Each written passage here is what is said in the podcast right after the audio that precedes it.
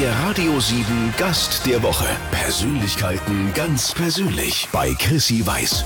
Ein Oberbayer im Norden. Wir sitzen mit Michael Mittermeier in der Hansestadt Hamburg. Ähm, und zwar in der Bar des East Hotels auf St. Pauli. Beschreib mal, was das für ein crazy Ambiente ist hier.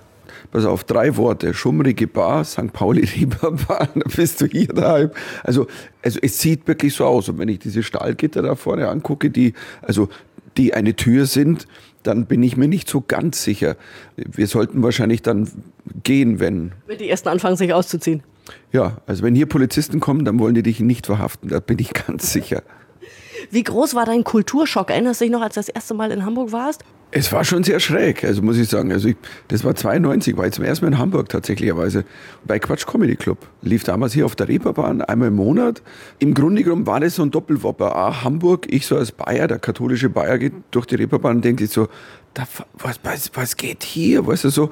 Aber es war ein wahnsinnig tolles Wochenende. Es war tatsächlich der Beginn einer großen äh, Freundschaft und Leidenschaft und Liebe, also mit dem Quatsch Comedy Club mit Thomas Hermanns. Und ähm, ich werde mich ewig an dieses erste Wochenende erinnern. Ich habe vier Tage nichts geschlafen. Ich, wir sind nur rumgezogen und ich kam sehr klinisch, also wieder nach Hause. Klinisch tot. Ja, klinisch tot. Also es war ähm, damals war das einfach Wahnsinn. Also ich meine, wir haben uns damals gefunden irgendwie. Wir waren ja wie so eine Gruppe halbgestörter, sozial nicht ganz kompatibler Menschen, die versucht haben, vor Menschen lustige Dinge zu tun. Wer gehörte zu dieser gestörten Gruppe? Ähm, Thomas Hermanns hast du gesagt, dann du, wer noch? Also Thomas Hermanns war ja damals schon der Moderator, der hat so die Leute gesucht, der hat ja, der kam aus New York wieder und gesagt, ich mache jetzt Stand-up-Comedy und suche mir Leute. Also der hatte vorher nie Comedy gemacht.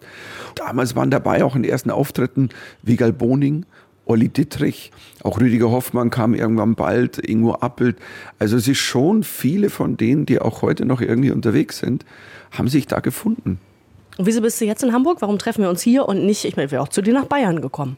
Ich bin in Hamburg, weil ich jetzt hier, ich habe ein paar Fernsehshows gemacht, in der Comedy Contest bei Lanz und ähm, verschiedenste Dinge und ich gehe dann auch gleich wieder weiter auf Tour.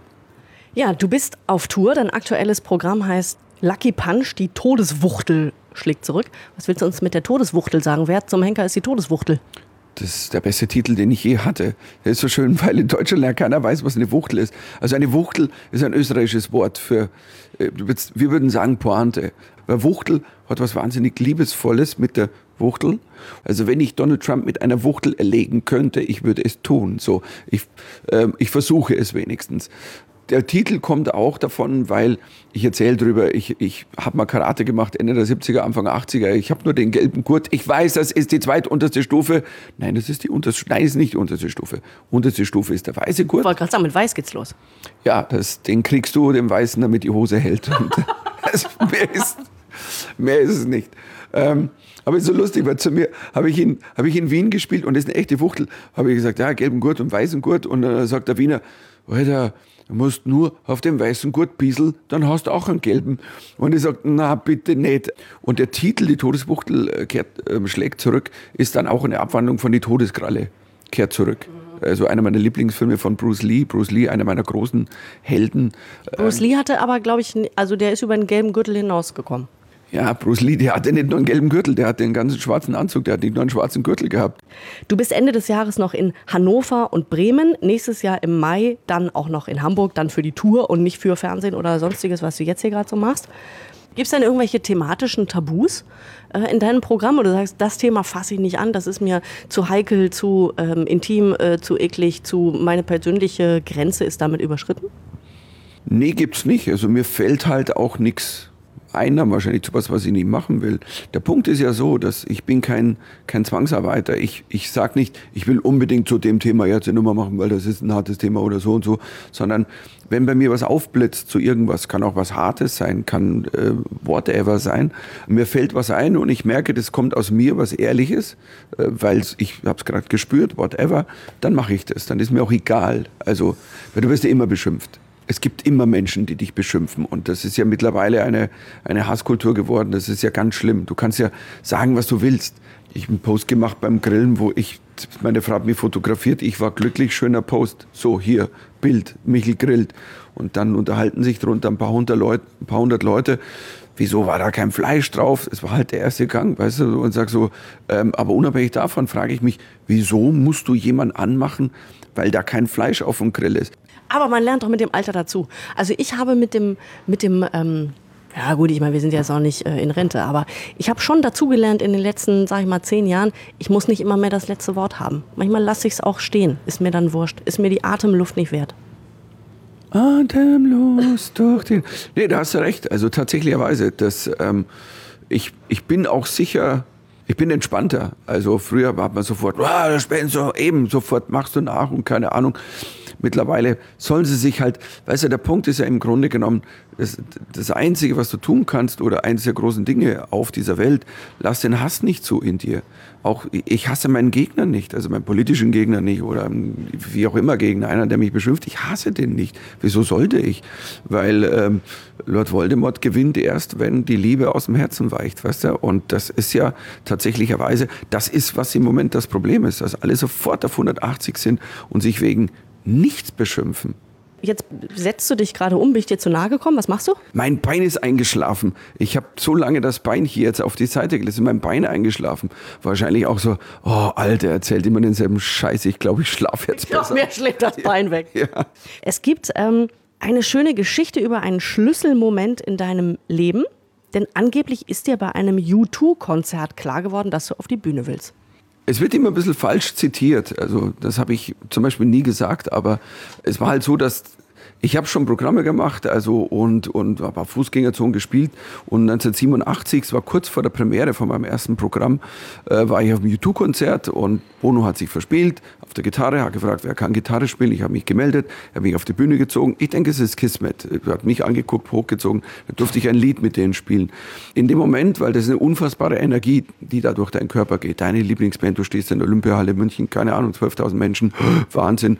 Und für mich war der Moment, ich wusste schon, dass ich auf die Bühne will, das wusste ich und dass ich das machen will, aber in dem Moment war, das war wie eine Offenbarung, es gibt keine Alternative, es gibt keine. Ich habe dann meinen Job gekündigt, damals gerade eine Ausbildung gemacht und ich wusste, es macht keinen Sinn parallel, weil du kannst es nur voll oder gar nicht, es gibt keinen Plan B. Was für einen Job hast du gehabt damals, den du da gekündigt hast?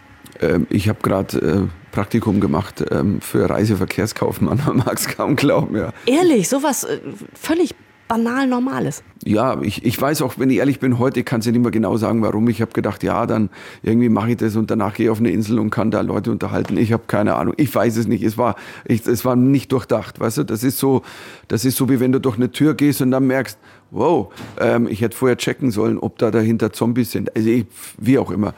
Habe dann meinen Job gekündigt.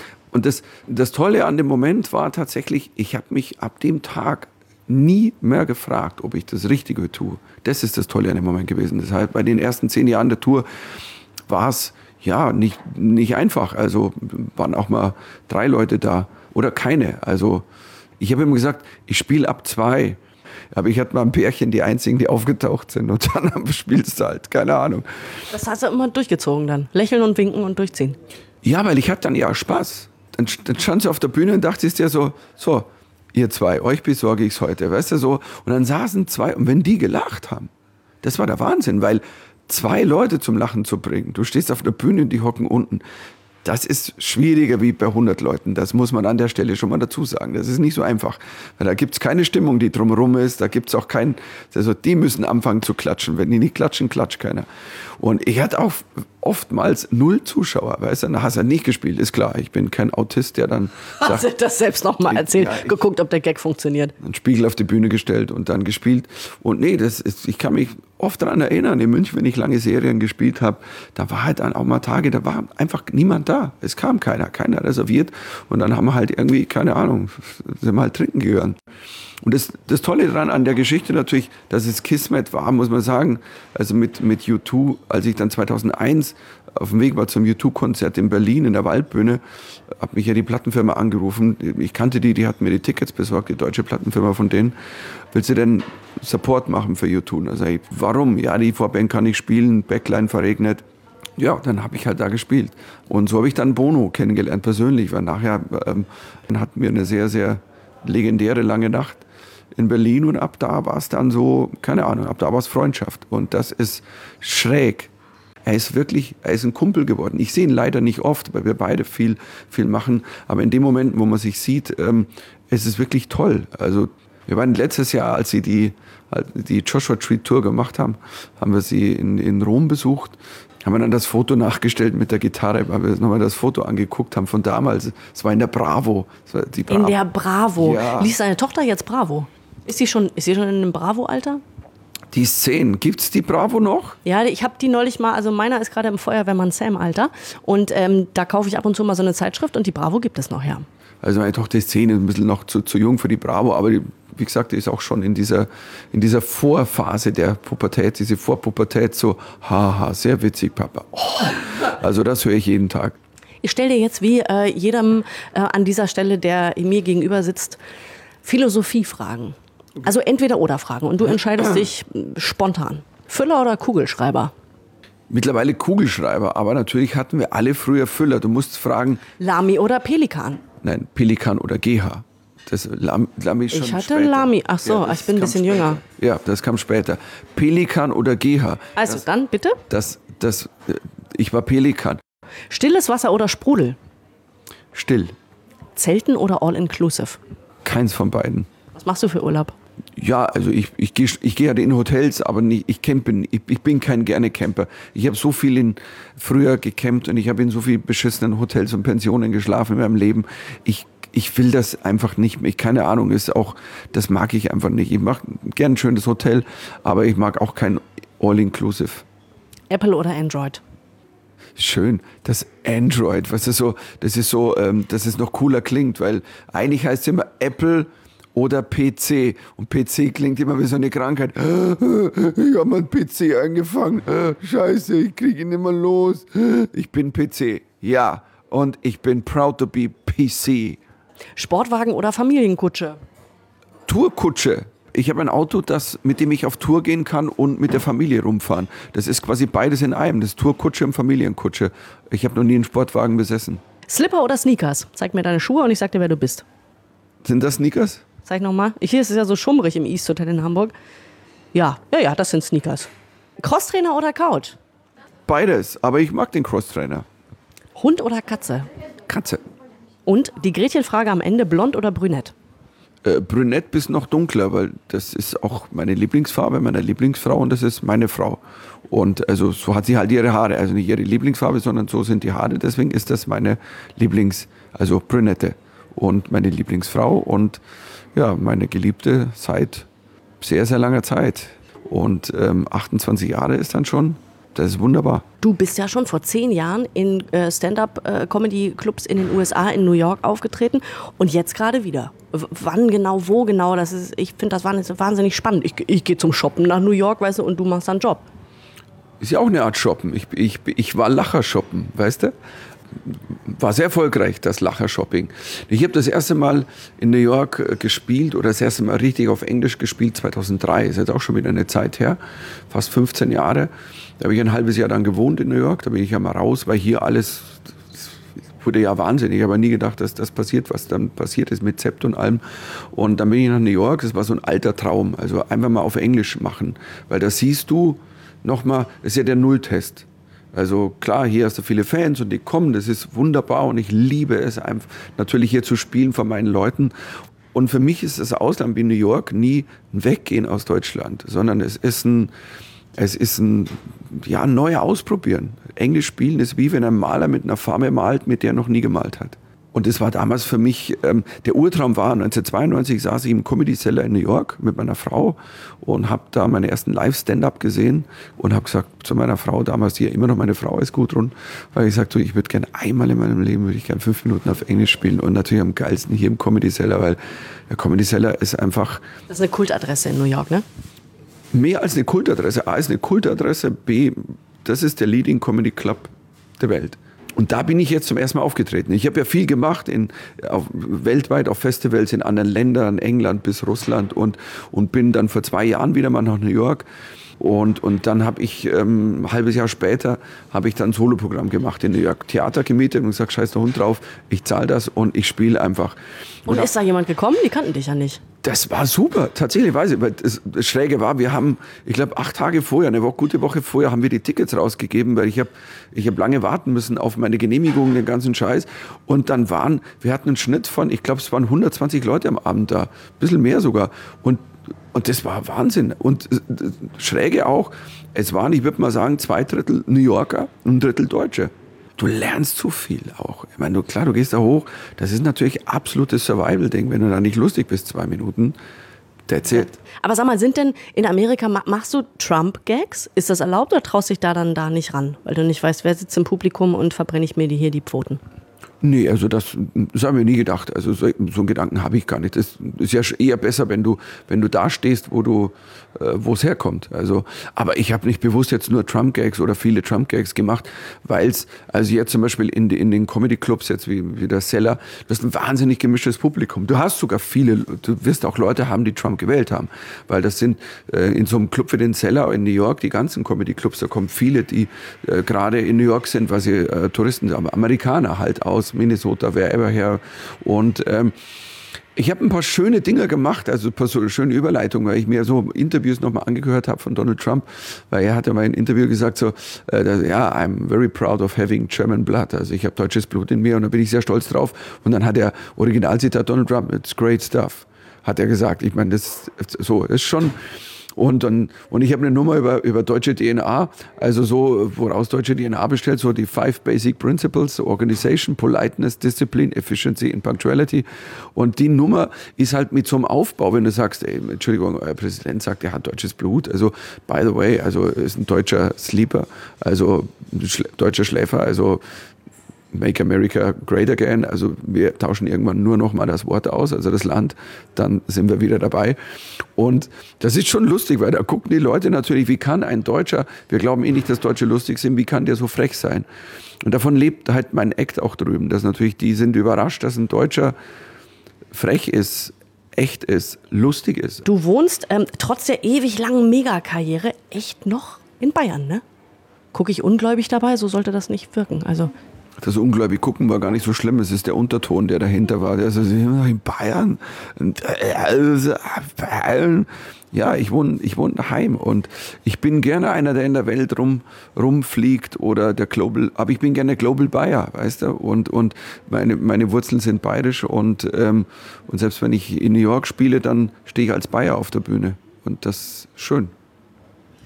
Und wenn du zu Hause bist, mal so zwischendurch, wir haben es vorhin davon gehabt, die aktuelle Tour hat 70 Termine, also du bist echt am Rumpesen, am Rumflitzen, Fernsehen zwischendurch, dann machst du noch Comedy, Stand-up-Comedy in New York zwischendurch mal zwei Wochen lang. Du bist echt viel unterwegs. Wenn du dann mal zu Hause bist, machst du dann so normale Sachen? Also hilfst du deiner Tochter bei den Hausaufgaben oder so? Geht das? Kannst du das? Also in der Grundschule sollte das noch gehen wahrscheinlich. Ja, also ich, ich sag's mal so, es ist, meine Frau sagt ab und an, ja, versuch's wenigstens. Ich versuch's auch ab und an, aber meine Tochter sagt immer, Papa, ich glaube, ich gehe jetzt zur Mama und frage die Mama. Ich versuche es wirklich, ich bin einfach nicht gut da drin. Aber ansonsten, ich mache normale Dinge. Ich bin ja auch fast alle Wochenenden zu Hause. Der Grund, warum ich fast nie am Wochenende spiele, wenn du die Tourtermine anschaust, ist, ist die Familie. Tatsächlicherweise, ich spiele einfach nicht am Wochenende wegen der Familie. Da hat meine Tochter schulfrei, sonst würde ich sie ja gar nicht sehen. Das finde ich aber gut, weil ich meine, dein Publikum ähm, hat am Wochenende meistens Zeit und ist flexibel. Ich weiß auch, dass wahrscheinlich noch mehr Zuschauer kommen würden, weil sie sagen, ja, ich kann am Wochenende besser und so und so, aber ähm, es ist halt auch eine Lebensentscheidung. Weißt? Und, und ähm, meine Familie würde ich gern behalten. Und das ist, ähm, und es geht auch so, also denke ich. Also man kann ja auch, ein anderer muss halt dann mal irgendwie, äh, wie auch immer, dann muss, hat er halt weniger Schlaf. Weißt du, wenn ich zu Hause bin, zum Beispiel unter der Woche, stehe ich auch auf. Also das mache ich dann eigentlich fast immer. Höchstens ich komme um vier nachts heim und dann, ähm, aber dann stehe ich auch mit auf in der Früh. So, und dann, aber dann gehen deine Frau und deine Tochter aus dem Haus und dann machst du was? Golf spielen. Nee, meine, meine Frau geht nicht in die Schule, die ist schon aus dem Schulalter raus. Ähm, ist auch Künstlerin, okay, also hat auch keinen, vielleicht keinen ganz geregelten Tagesablauf wie unsere Hörer, so 9 to 5 vielleicht oder so. Aber was machst du in deiner Freizeit? Das ist ganz verschieden, es kommt immer drauf an. Das, oft arbeitet man dann halt noch ein bisschen Bürokram auf, aber dann triffst du halt jemanden auf einen Kaffee, dann wie auch immer, schaust dir mal einen Kollegen an, gehst ins Kino und wie gesagt, Wochenende eh immer mit Familie, Freunde treffen. Das äh, eigentlich normale Dinge, tatsächlicherweise. Also nichts nichts Bahnbrechendes. Und das ist ja das Schöne, weil nur wenn du die Normalität noch erleben kannst in, im Leben, äh, nur dann hast du was zu erzählen, weil du hast ja nichts mehr zu erzählen, wenn du nicht normal, also wenn du nicht U-Bahn fährst, was willst du denn Nummer machen über, über U-Bahn fahren? Du bist auf Tour mit Lucky Punch. Die Todesfuchtel schlägt zurück. Ganz, ganz viele zahlreiche 70 Termine, um dich live zu erleben mit genau dieser Tour. Und ähm, ich weiß, dass du jetzt los musst, denn der Wächter über deine Zeit ist geschätzte zwei Meter groß und guckt mich schon ziemlich böse an und er hat seine Arme verschränkt. Ist das, muss ich jetzt, habe ich Angst? Ja, den, den habe ich aus dem Film Guardians of the Galaxy. Das ist einer von diesen ganz großen, weißt du. Und da musst du jetzt, also jetzt ist, also jetzt kommt Thanos und ist sauer. Jetzt ist der Zapfen ab. Dann sage ich Tschüss. Ich danke dir ganz herzlich für deine Zeit. Ich wünsche dir eine ganz großartige Wuchteltour. Danke auch, ja. Und ähm, nee, ich, ich freue mich wie Sau und wie ein Schnitzel. Und ähm, kommt vorbei, ihr werdet Spaß haben. Also ich habe Sauspaß. Vielen Dank fürs Einschalten heute mit Michael Mittermeier. Wir hören uns hier nächste Woche um diese Zeit wieder. Bis dahin, nichts kaputt machen, bitte. Dankeschön.